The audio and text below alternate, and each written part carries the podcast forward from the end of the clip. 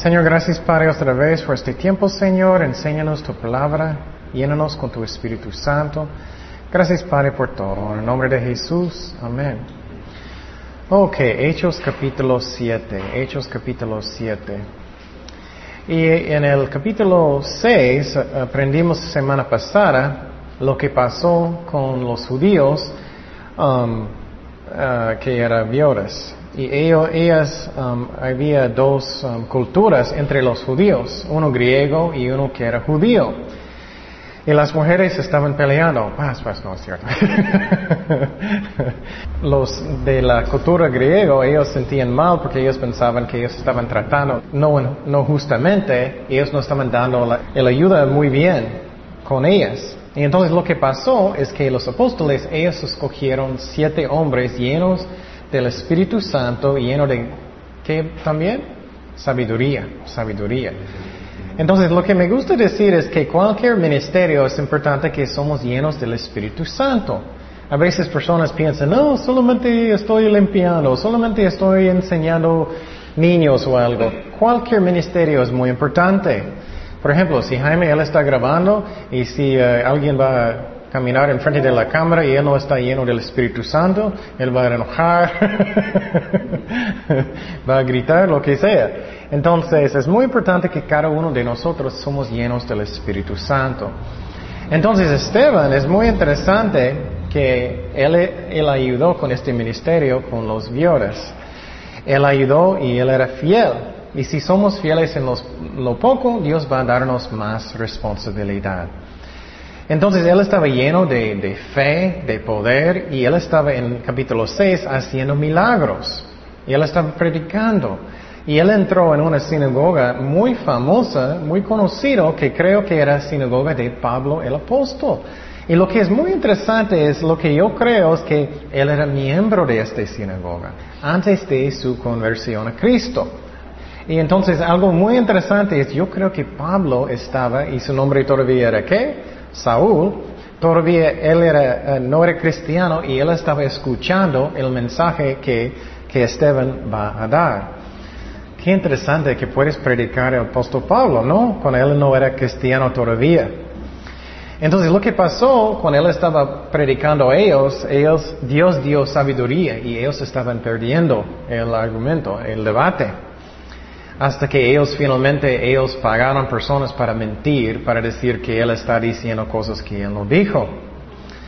Entonces, uh, Esteban está, Dios está usándolo mucho. Entonces, lo que quiero decir es que Dios quiere usar cada uno de nosotros mucho.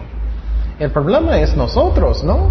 Necesitamos tomar pasos de fe, necesitamos leer la Biblia, necesitamos ser fieles y orar y buscar a Dios. Y Dios quiere usarnos mucho. Es algo hermoso. Y también siempre estoy diciendo, hay premios en el cielo, piénsalo. ¿Quieres llegar y no hay nada? Yo quiero llegar y, y, Dios va a darme recompensa.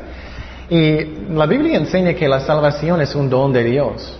Pero las cosas que tú haces para Cristo aquí, Él va a dar recompensa en el cielo si lo haces para Él. Entonces Esteban era fiel, él estaba trabajando para Dios y Dios va a usarlo muchísimo. Entonces empezamos con versículo 1 de este gigante capítulo.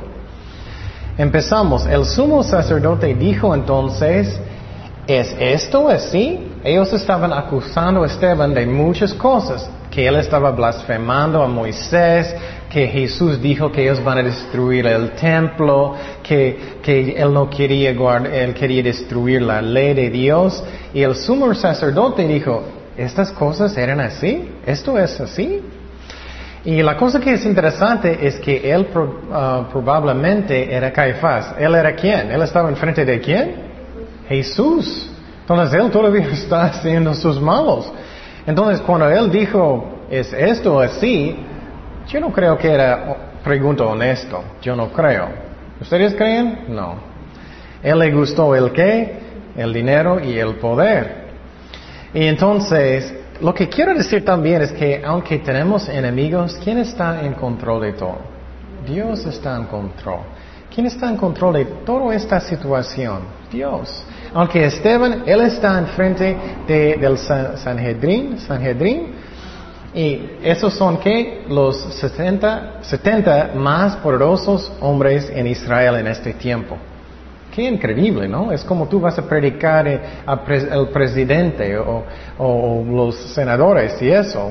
Va a ser algo fuerte. Entonces, Él está enfrente de ellos, pero Dios está en control de todo. Vamos a Mateo 10, 28. Mateo 10, 28.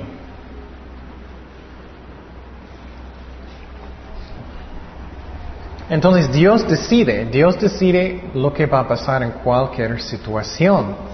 Mateo 10, 28 dice, y no temáis a los que matan el cuerpo, mas el alma no pueden matar.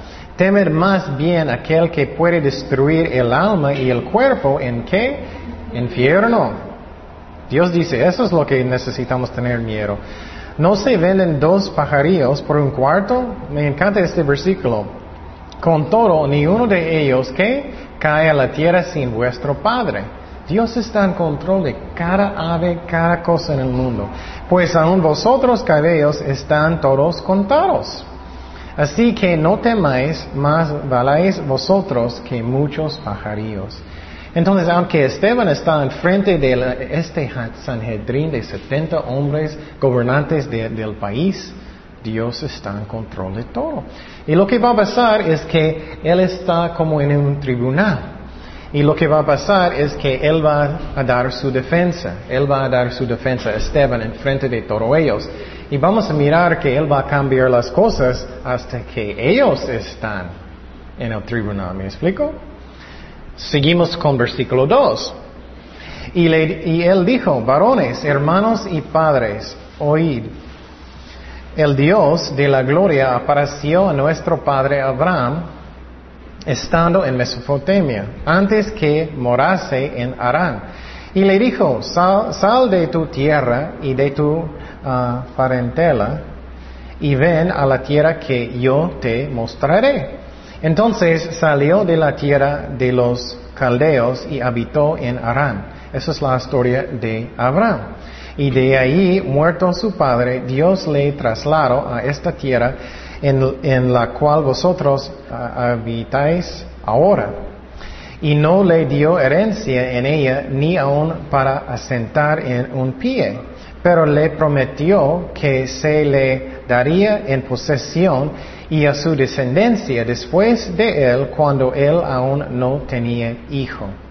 Entonces, él está explicando todo eso en frente de este tribunal de los 70 hombres. Y él está dando primeramente la historia de Abraham. Entonces, lo que quiero decir es que él va a explicar la historia que es verdadero de los judíos, verdadero de los judíos. Y lo que quiero decir que él dijo primeramente, que él dijo en versículo 2, que él dijo, que es muy importante. Él dijo, escucha, oír. Escucha. Ese es el problema de cada uno de nosotros, ¿no? ¿Estás escuchando a Dios? ¿O tu mente está en otra parte? Ah, estoy pensando en hamburguesas. o Él está hablando su corazón, algo que Él quiere que cambie en su vida. ¿Estamos escuchando a Dios o no? ¿O estoy ignorando a Dios? Él está diciendo, escucha, escucha lo que Dios está diciendo. Pero los hombres, los 70, ellos no quisieron escuchar. Y Él está diciendo, mira, esa es la historia de Abraham. Y eso pasa muchas veces. Dios está hablándonos y no estamos escuchando. Pero lo que me gusta es que Dios apareció a Abraham y Él dijo, ¿qué? Necesitas salir de tu país y voy a mostrarte un lugar donde tú necesitas ir. Y lo que quiero decir es que él, ¿qué? Él escuchó, él obedeció. Y entonces, ¿puedes imaginar cuánta bendición él va a perder si él no escuchó a Dios? Increíble, ¿no? Él era de su familia llegó el Mesías, el Cristo. Dios prometió que a través de la nación de, Israel ellos van a dar la ley y todo.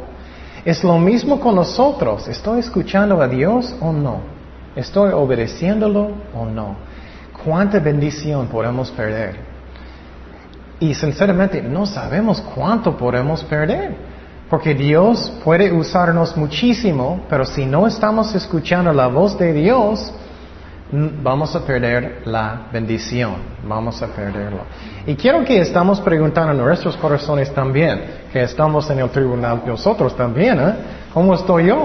¿Estoy escuchando a Dios? ¿Estoy escuchando lo que Dios quiere? ¿Estoy escuchando lo que la bendición que Dios quiere darnos. Y él escuchó a Dios y él creó lo que Dios dijo. Él prometió un hijo a través de él a una nación, ¿no? Él prometió el Mesías a través de él. Él prometió la, tierra prometida. Y, y, eso es como es. Dios quiere bendecirnos. Y necesitamos tomar los pasos de fe y escuchar lo que Dios dice y obedecerlo. Vamos a Romanos 4, 17. Romanos 4, 17. Y eso es muy interesante porque eso es como Dios va a describir a Abraham. Dios va a describir su vida. Y quiero decir que Dios quiere usar cada uno de nosotros. No importa que eres muy joven, muy viejito, Dios quiere usarnos. Romanos 4, 17. Como está, está escrito, te he puesto por padre de muchas gentes delante de Dios a quien creó, el cual, el cual da vida a los muertos. Um, y llama los que no son como si fuesen. Entonces, eso es fe. Él prometió a, a Abraham que él va a tener un hijo, aunque él todavía no tenía. ¿Y qué pasó con Abraham? Mira lo que pasó. Él que él creó. ¿Estamos creyendo a Dios? Él quiere usarme, yo creo eso. Él quiere. En esperanza contra esperanza para llegar a ser padre de muchas gentes conforme a lo que se había dicho. Así será tu descendencia. Por ejemplo, conmigo, ah, qué lástima, Kenia no está. Conmigo siempre yo quería un, hijo. Soy Abraham. Esperé 20 años para tener un hijo. Y perdimos dos antes. Entonces, es que Dios es fiel. oremos y Dios será fiel con nosotros. Y entonces seguimos, versículo 19. Y no se debilitó en la fe al considerar su cuerpo. Él, todavía, él no, ya no podía tener hijos, que estaba ya como muerto, siendo de casi 100 años. O la esterilidad de la matriz de Sara. Tampoco dudó por incredulidad de la promesa de Dios, sino que se fortaleció en fe, dando gloria a Dios, plenamente convencido de que era también poroso para hacer todo lo que había prometido por lo cual también su fe le fue contada por qué? Justicia. Entonces, él creó a Dios, él se fue a la, tierra prometida. Eso puede pasar con ustedes. Eso puede pasar. Nunca, sinceramente, nunca imaginé que yo voy a ser un misionero. Nunca, nunca. Siempre pensé que voy a quedar en Estados Unidos, que voy a posible empezar una iglesia allá, pero Dios habló en mi corazón y decidí, oh, yo voy, a hacerlo. Y posible Dios va a mandar uno de ustedes a un lugar fácil como Irán, Irak o algo. Pero en serio, posible Él quiere uno de ustedes van a ser un misionero un día. Y necesitamos escuchar lo que Dios quiere. Escuchamos. Pero miramos que los judíos, los 70 que estaban frente de Esteban, ellos no estaban escuchando a Dios. No estaban escuchando. Pero lo interesante es que Pablo, yo creo que estaba con ellos, un miembro del Sanhedrin. Y eso es muy interesante porque él va a convertir más adelante, ¿recuerdas? Seguimos en versículo 6 de Hechos 7. Hechos 7, 6. Y le dijo Dios así que su descendencia será extranjera en tierra ajena y que los reducirían a servidumbre a los maltratarían por cuatrocientos años. Mas yo juzgaré, dijo Dios, a la nación de la cual serán siervos. A después de esto saldrán y me servían en este lugar. Entonces Esteban está diciendo, bueno, Dios dijo que Él va a dar la, la tierra prometida a su descendencia de Abraham. Pero ellos van a sufrir en Egipto por cuántos años? 400 años. Eso pasa mucho con nosotros, ¿no? Ah, yo quiero casar un día y siempre pensamos, ah, va a ser, creo que un año, no más. bueno, el ejemplo de mí otra vez, yo esperé mucho, no me casé hasta que yo tenía 39 años, nunca, nunca pensé que voy a esperar tanto tiempo. Pero Dios sabe lo que es el mejor para nosotros. Entonces, eso es lo que pasó. Ellos sufrió en Egipto mucho tiempo, por 400 años. Entonces es muy importante que escuchamos, que aprendemos de lo que Dios quiere que aprendamos. Jesús dijo que necesitamos escuchar y aprender de Él, aprender de Él. Vamos a Mateo 11, 29. Mateo 11, 29.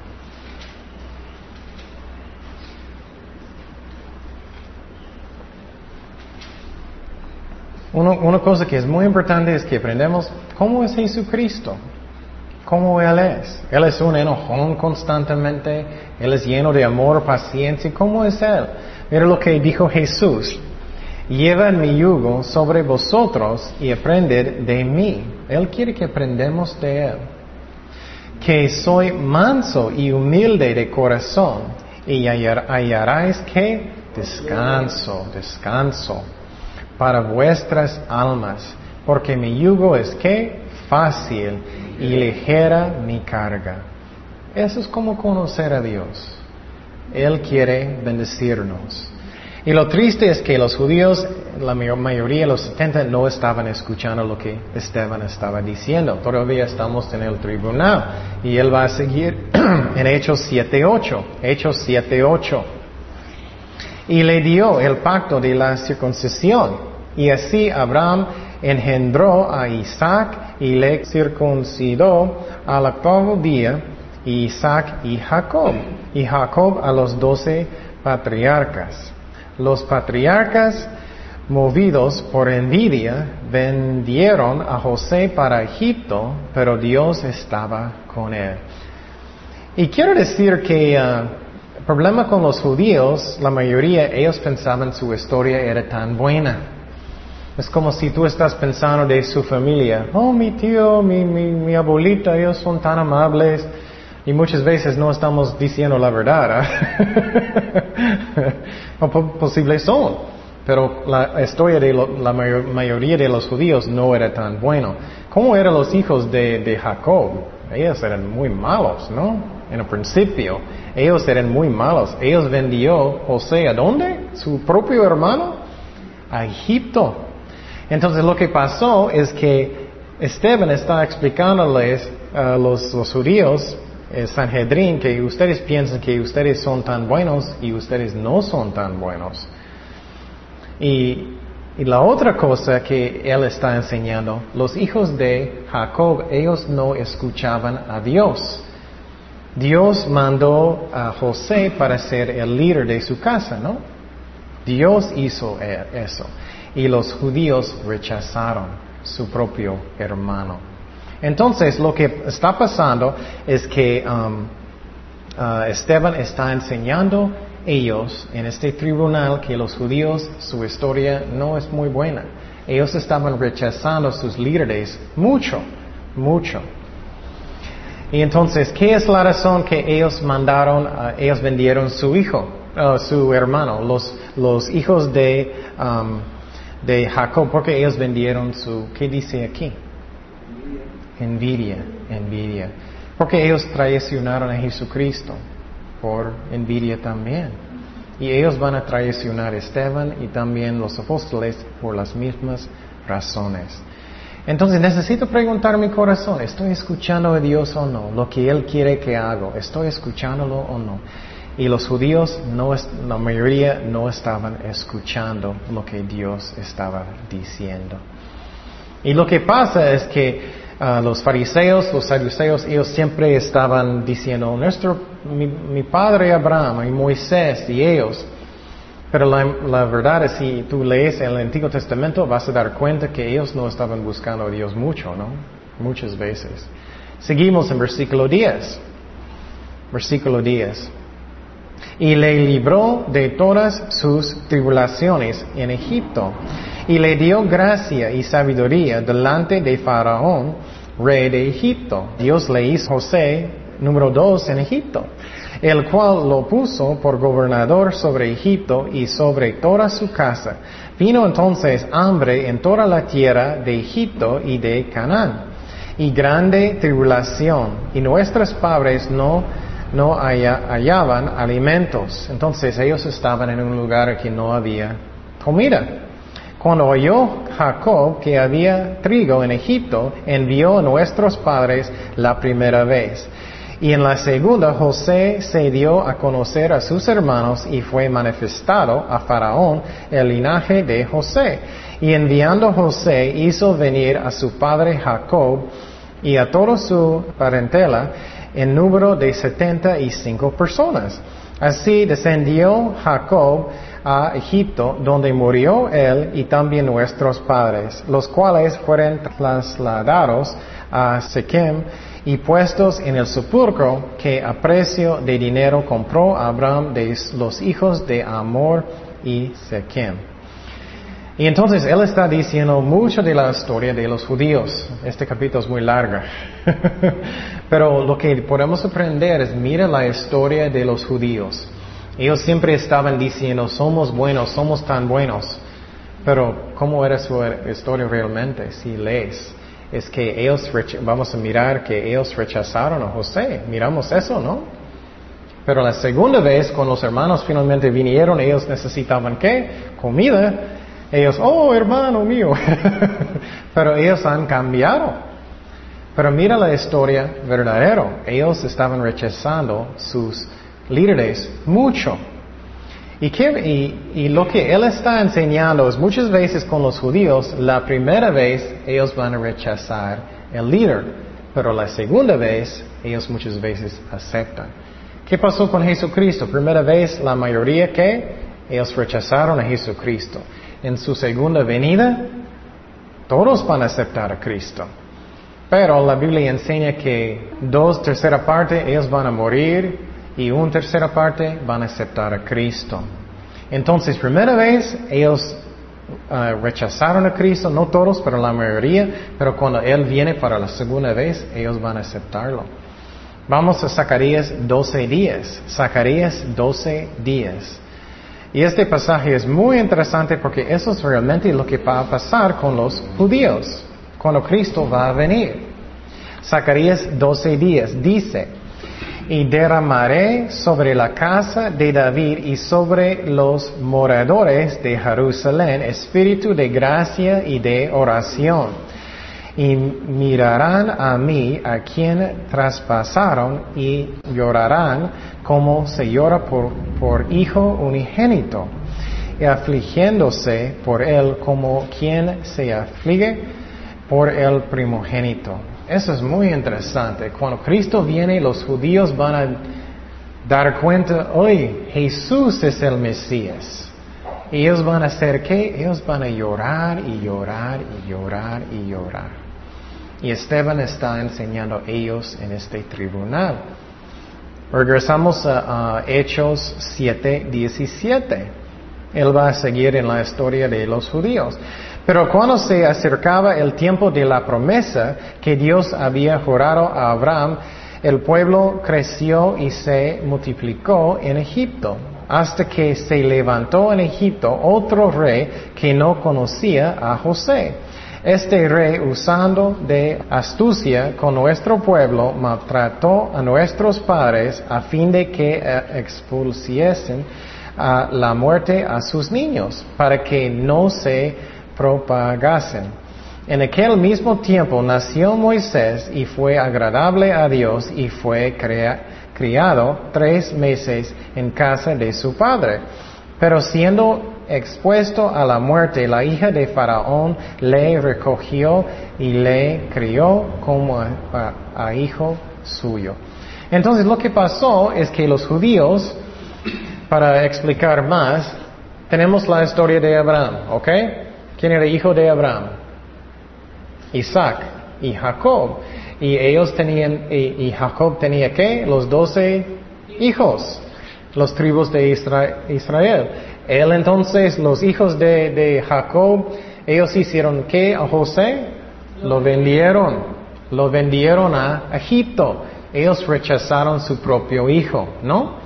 Pero la segunda vez, cuando ellos necesitaban comer, ellos se fueron a Egipto y vinieron a Egipto y ellos aceptaron a él. Y ahora Él está dando la historia de Moisés. ¿Qué pasó con Moisés? Lo que pasó es que José, él murió y otro faraón subió a poder. Y este otro faraón no era amable con los judíos. Ellos cambiaron, ellos qué? Esclavos. Esclavos. Y lo que pasó es que ellos multiplicaron mucho. Había muchos judíos en Egipto y ellos tenían mucho miedo que ellos van a tener una guerra o algo. Y lo que pasó es que el faraón dijo, ok, entonces vamos a matar todos los hombres, niños que, van a nacer. Y él dio un orden de echar los niños en dónde? En el río. ¿Y qué, qué hizo mamá de Moisés? Él lo puso en un barquito, ¿no? ella hizo un barquito, ella puso y ¿quién encontró a Moisés? la hija del faraón y ella quería ser como su mamá. Entonces, eso es la historia de Moisés. Y Dios va a usar Moisés como otro líder de los judíos, pero ellos van a rechazarlo la primera vez como José. ¿Me explico? Eso es lo que él está explicando. Seguimos en versículo 22. 22 dice, y fue enseñar a Moisés en toda la sabiduría de los egipcios él estaba con, uh, con, un faraón en la escuela y era poderoso en sus palabras y obras. Cuando hubo cumplido la edad de 40 años, le vino al corazón y visitar a sus hermanos. Entonces él estaba con Faraón y él quería visitar sus hermanos. Y él se fue para visitarlos. Y al ver a uno que era maltratado, lo defendió y hiriendo el Egipto vengó al oprimido. Pero él pensaba que sus hermanos comprendían que Dios, le daría libertad por mano suya, mas ellos no lo habían entendido así. Entonces ellos van a rechazar la primera vez, otra vez, el líder que Dios quería. Y el día siguiente se presentó a unos de ellos, se reñían, a los ponía en paz, diciendo, varones, hermanos sois, ¿por qué os maltratáis al uno al otro? Entonces el que maltrataba a su prójimo le que rechazó. Eso es lo que pasa una y otra vez con los judíos. Ellos rechazan sus propios líderes, diciendo, ¿quién te ha puesto por gobernante y juez sobre nosotros? ¿Quieres tú matarme como mataste ayer al egipcio? Al oír esta palabra, Moisés que huyó. Ah. él tenía miedo, él se fue y vivió como extranjero en tierra de Madian, donde engendró dos hijos. Entonces ellos rechazaron a Moisés la primera vez. Entonces la mayoría de los judíos rechazan sus líderes la primera vez. ¿Me explico? Eso es lo que, yo sé que este capítulo está largo, pero es importante que aprendamos. Entonces, él está en el tribunal enseñando a uh, los judíos que en su historia ellos no son muy fieles. Ellos rechazan sus líderes muchas veces primera vez. Entonces Moisés, él oyó corriendo, él tenía miedo. Vamos a seguir en la historia, en versículo 30. Uh, pasados 40 años, un ángel se apareció en el desierto del monte Sinaí, en la llama de fuego de una que zarza. Entonces Moisés mirando se maravilló de la visión y acercándose para observar vino a él la voz del Señor. Estoy seguro que eso pasó con ustedes, ¿no? Entonces, yo soy el Dios de tus padres, el Dios de Abraham, el Dios de Isaac y Dios de Jacob, y Moisés temblando no se atrevía a mirar. Y le dijo el Señor, quita el calzado de tus pies porque el lugar en que estás es tierra santa. Entonces Moisés miró, este zarza estaba quemando y él quitó sus zapatos. Ciertamente he visto la aflicción de mi pueblo que está en Egipto y he oído su gemido y he descendido para librarlos. Ahora pues ven, te enviaré a Egipto. A este Moisés a quien habían rechazado diciendo, ¿quién te ha puesto por gobernante y juez? A este le envió Dios como gobernante y libertador por mano del ángel que se le apareció en la zarza. Este lo sacó habiendo hecho prodigios y señales en tierra de Egipto y en el mar rojo y en el desierto por cuarenta años. Este Moisés es el que dio a los hijos de Israel profeta. Esa es una profecía muy importante. Esta profecía en versículo 37 es lo que los judíos hoy en día están esperando. La mayoría piensan que el Mesías todavía no ha venido. Ellos piensan que va a ser como esta profecía. Profeta os levantará el Señor vuestro Dios de entre vuestros hermanos, como a mí, a Él oiráis. Entonces, lo que está pasando aquí es que Moisés miró a Dios adentro de este zarza uh, uh, ardiente, ardiente, y Dios mandó, ustedes saben, Él mandó ¿dónde? Egipcio, Él se fue, ¿recuerdas? Con el faraón, Él hizo muchos milagros, ¿recuerdas eso? Y Él sacó los judíos. Y la segunda vez, escúchame muy bien, segunda vez ellos aceptaron a quién? A Moisés. ¿Recuerdas con José? Ellos rechazaron, él, rechazaron él la primera vez, segunda vez ellos aceptaron. Entonces, Él está haciendo como un en un tribunal, él está explicando todo a los judíos. Y entonces, otra vez, él está diciendo que Moisés dio una profecía, que el Mesías va a venir. Y entonces él está diciendo, ustedes están rechazando quién? El Mesías, Jesucristo también. Y pregunta su corazón, eh, ¿tengo oídos? ¿Estoy escuchando lo que Dios quiere o no? ¿Estoy escuchando? Esos son los 70 más poderosos hombres en Israel y ellos no están escuchando la voz de Dios. Yo quiero obedecerlo. Yo, pregunta su corazón. También Él está enseñando a ellos la historia de los judíos. Yo tengo una historia también, ¿no? De mi vida. No quiero contarlo. ¿Cómo es la historia de mi vida? Estoy mirando a mí bien. Estoy honesto con mí mismo. Porque los judíos, ellos no eran honestos con ellos mismos, ¿no? ¿Cómo está mi vida? ¿Cómo estoy caminando con Dios? ¿Cómo es mi camino con Dios? ¿Estoy escuchando a Dios o no? ¿Cómo estoy? Entonces Él está explicando eso. Seguimos en versículo 38. Este es aquel Moisés um, estuvo en la congregación en el desierto. Eso es antes cuando Dios va a dar la ley, los diez mandamientos y la ley. En la congregación en el desierto con el ángel que le había en el monte Sinaí y con nuestros padres y que recibió palabras de vida de darnos, al cual nuestros padres no quisieron obedecer. Otra vez, no escucharon sino que le desecharon y en sus corazones se volvieron a Egipto. Y esa parte uh, miramos en la clase de teología. Y cuando dijeron a Aarón, haznos dioses que vayan delante de nosotros, porque a este Moisés que nos sacó de la tierra de Egipto, no sabemos que le haya acontecido. Entonces hicieron un qué?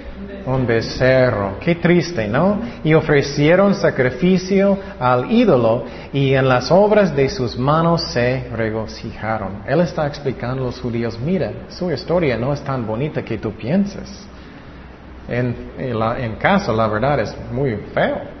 Yo recuerdo la primera vez que leí el libro de jueces, yo era, ay, ay, ay, ay, ay, pobre Dios. ¿Ustedes han leído el libro de jueces?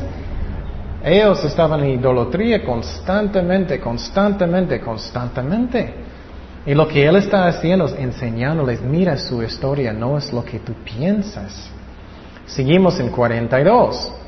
Y Dios se apartó y los entregó a que, a que rendiesen culto al ejército del cielo, como está escrito en el libro de los profetas, ¿acaso me ofrecéis ah, víctimas y sacrificios en el desierto por cuarenta años? Casa de Israel, antes bien llevasteis el tabernáculo de quién? Moloch. Ellos tenían muchos dioses falsos y la estrella de vuestro Dios Refán figuras que os hicisteis para adorarlas.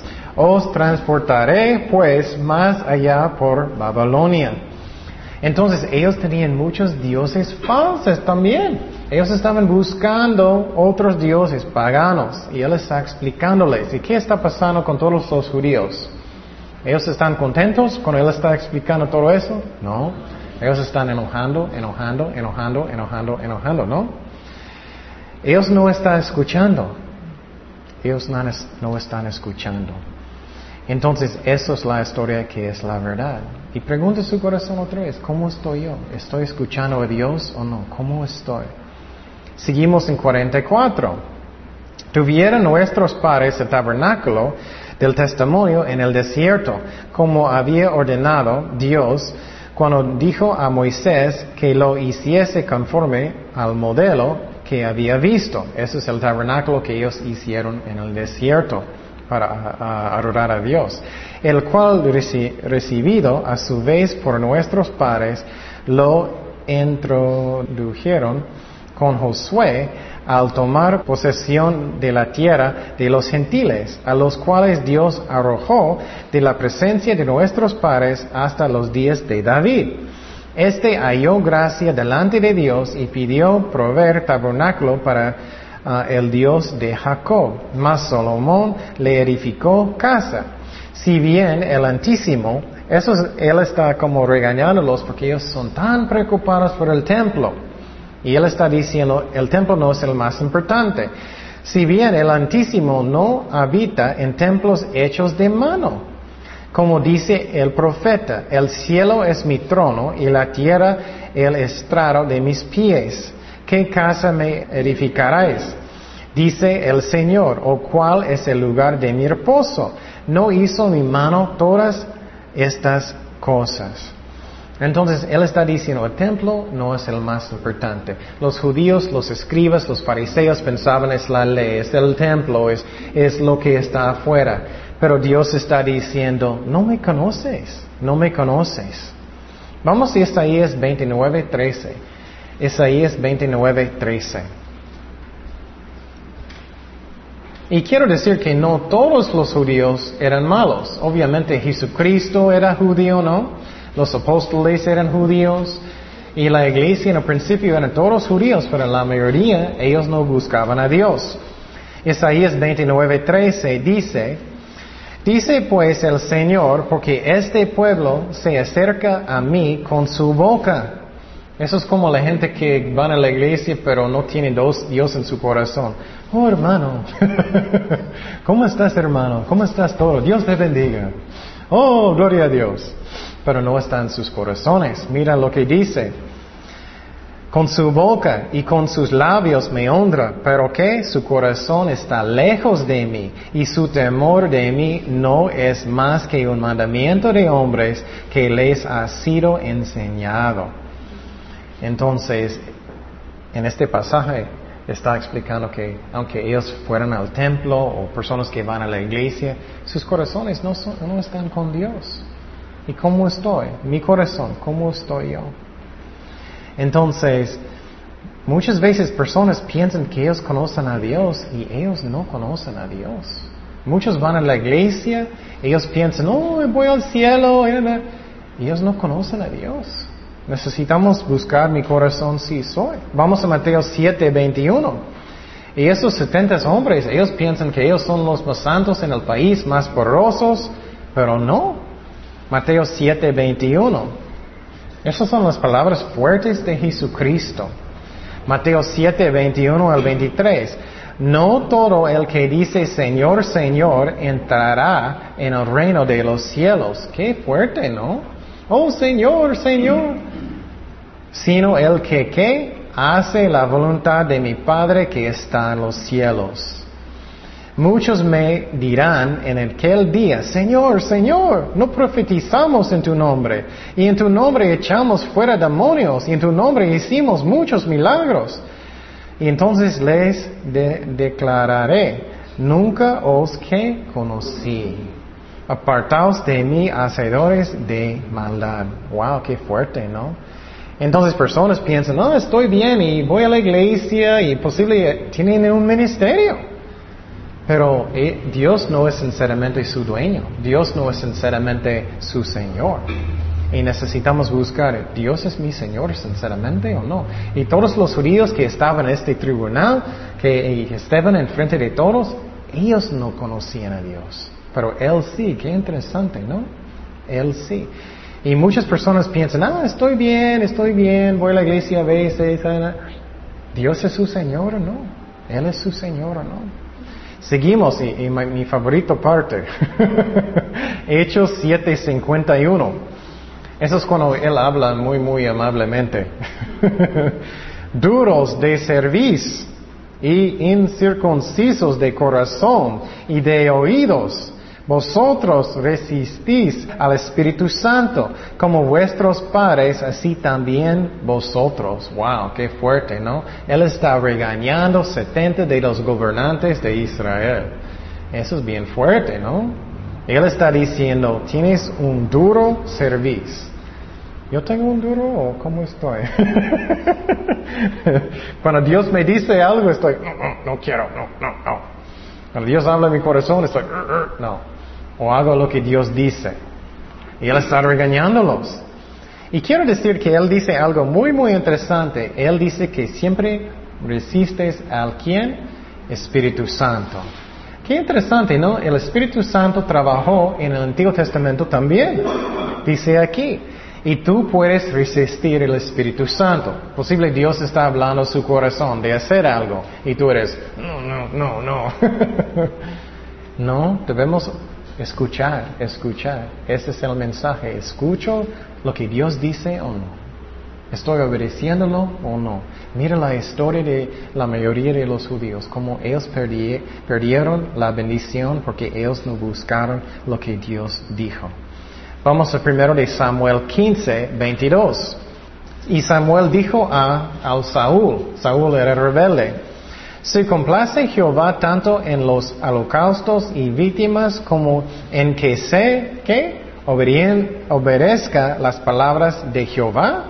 Ciertamente el obedecer es mejor que los sacrificios y el prestar atención que la grosura de los carneros. Porque como pecado de adivinación es la rebelión y como ídolos y idolatría la obstinación. Por cuanto tú desechaste la palabra de Jehová, Él también te ha desechado para que no seas rey. Entonces, si somos muy tercos, si, si tengo un duro servicio como esos 70 hombres, voy a perder la bendición.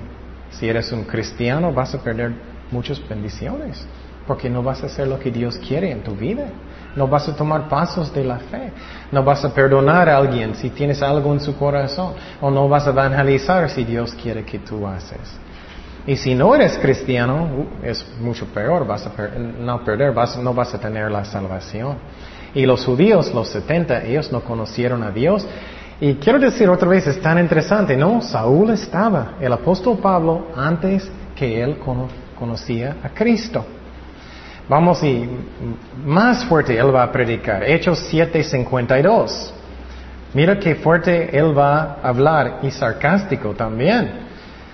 Esteban dijo, ¿a cuál de los profetas no persiguieron vuestros padres y mataron los que anunciaron de antemano la venida del justo, de quien vosotros ahora habéis sido entregadores y matadores? Vosotros que recibisteis la ley por disposición de ángeles y no la guardasteis. Entonces, qué fuerte, ¿no? Él está diciendo, ustedes mataron los profetas. Sus padres mataron los profetas. Y ustedes mataron Jesucristo. ¿Crees que ellos son muy contentos en ese momento? No. ¿Crees que ellos están escuchando? No. Posible algunos poquito. Y creo que en el corazón de Saúl, que va a convertir a Pablo, que sí, quedó en su corazón. Él era, uh, no sé. Y él va a convertir más adelante. Seguimos en 54. Oyendo estas cosas, se enfurecían en sus corazones. Ellos enojaron muchísimo. Ellos no arrepentieron. Eso pasa mucho, ¿no? Cuando vas a evangelizar a alguien. vas a hablar con alguien y vas a decir, necesitas parar de hacer eso, necesitas arrepentir. Y si ellos no quieren arrepentir, ¿ellos qué? Ellos enojan, ellos enojan. ¿Qué haces tú? ¿Qué haces tú? Tú también. Y ellos se enojaron en sus corazones y crujían los dientes contra él. Eso es muy enojado. Si tú vas a hacer eso, estás muy enojado. 70 de ellos, los gobernantes, bien enojados con Esteban. Y mira lo que pasó, tan interesante. Pero Esteban lleno del Espíritu Santo. Mira la diferencia si estás escuchando la voz de Dios, obedeciendo a Dios. Lleno del Espíritu Santo, puesto los ojos en el cielo, él también tenía visión del cielo, vio la gloria de Dios y a Jesús que estaba a la diestra de Dios. ¡Wow! ¡Qué increíble, ¿no? Y dijo, he aquí, veo los cielos abiertos y el Hijo del Hombre que está a la diestra de Dios. Entonces Dios le dio una visión del cielo. Mira la diferencia de una persona que escucha la voz de Dios y obedece y personas que no. Crujiendo de dientes, enojo o puedes mirar la gloria de Dios. Mira la diferencia. Y entonces, y quiero decir que Dios solamente va a hacer y permitir lo que es el mejor. Seguir con versículo 57. Ah, entonces ellos dando grandes voces, se taparon los oídos. No, eso es el peor. Eso es peor de no escuchar, ¿no? ellos están tapando sus oídos, ellos no quisieron escuchar nada. Ellos, ¡ah! Se taparon los oídos y arremetieron a una contra él y echándole fuera de, la ciudad, ellos levantándolo y echándolo. Le apedrearon y los testigos pusieron sus ropas a los pies de un joven, se llamaba quién? Saulo. Qué interesante, ¿no? Saulo. Entonces, él estaba escuchando todo y él convirtió más adelante en su vida. Eh, entonces, algo que quiero decir que es muy importante es que muchas veces sentimos, ah, no importa que si voy a invitar a alguien a la iglesia, no importa si voy a evangelizar, no sabes el efecto que de lo que tú estás haciendo, no sabes. Estoy seguro que Esteban no estaba pensando, oh, el apóstol Pablo está allá, él va a convertir. él no sabía. Entonces, mire la reacción de Esteban, qué hermoso, 59 y apedreaban a Esteban mientras él invocaba a decir, Señor Jesús, recibe mi espíritu. Y puesto de rodillas, clamó a, gran voz, mira eso, Señor, no les tomes en cuenta este pecado. Y habiendo dicho esto, durmió. Y ellos mataron a él con piedras. Y muchas veces no pensamos mucho en eso. Eso imaginar piedras golpeando su cabeza, su cuerpo, rompiendo sus huesos y todo, y mueras. Pero él estaba mirando el cielo y mira la diferencia de un hombre que escucha la voz de Dios, el amor de Dios, que obedece a Dios, y los, judíos que estaban rechazando a Dios. Y él estaba orando por sus, uh, matadores, ¿no? ¿Qué hizo Jesucristo? Lo mismo antes de su muerte, ¿no? Vamos a Lucas 23, 33 para terminar. Lucas 23, 33 y 34. Y cuando llegaron al lugar llamado de la calavera, le crucificaron ahí y a los malhechores, uno a la derecha y otro a la izquierda. Y Jesús decía, mira, qué parecido, ¿no? Padre, perdónalos porque no sabían lo que hacen. Y repartieron entre sí sus vestidos echando suertes. Entonces, eso es, la, escena, eso es lo que pasó. Esteban estaba al frente de los 70 gobernantes de todo Israel. Él, él contó toda la historia. Él mostró que ustedes rechazaron a Moisés, o rechazaron a José primera vez, rechazaron a Moisés, y ustedes que mataron a Jesucristo también. Entonces la lección para nosotros, ¿estoy escuchando la voz de Dios o no? ¿Estoy escuchando lo que Él quiere que yo haga o no? Y mira la diferencia. Abraham, él escuchó la voz de Dios. Él salió de su país. Él obedeció a Dios. Y cada uno de nosotros, Dios está hablando con tu corazón. Quiero que tú arrepientes de algo. Quiero que tú empieces un ministerio. Quiero que tú sirves a Dios en una manera. Quiero que tú trates a sus hijos mejor, lo que sea. ¿Cómo bendición vamos a perder cuando no escuchamos la voz de Dios? Y qué hermoso el Esteban como él murió, ¿no? Cómo hermoso. Y la diferencia es algo que yo puedo escoger. Yo puedo escoger si voy a vivir como Esteban o como ellos, enojo o bendición. Yo puedo escoger. Y qué hermoso este ejemplo. Oremos. Gracias Padre por tu palabra, Señor. Gracias por tu amor. Ayúdanos a ser como Esteban, Señor, que somos obedientes, que somos llenos del Espíritu Santo, de sabiduría que vamos a predicar, que vamos a invitar personas a la iglesia, que vamos a ayudar personas en cualquier manera que tú quieres, que vamos a leer la Biblia, que vamos a orar y servirte con todo corazón. Gracias por estos ejemplos, Señor, que tú eres fiel, que tú eres un Dios de amor. Gracias por todo, Padre, en el nombre de Jesús. Amén.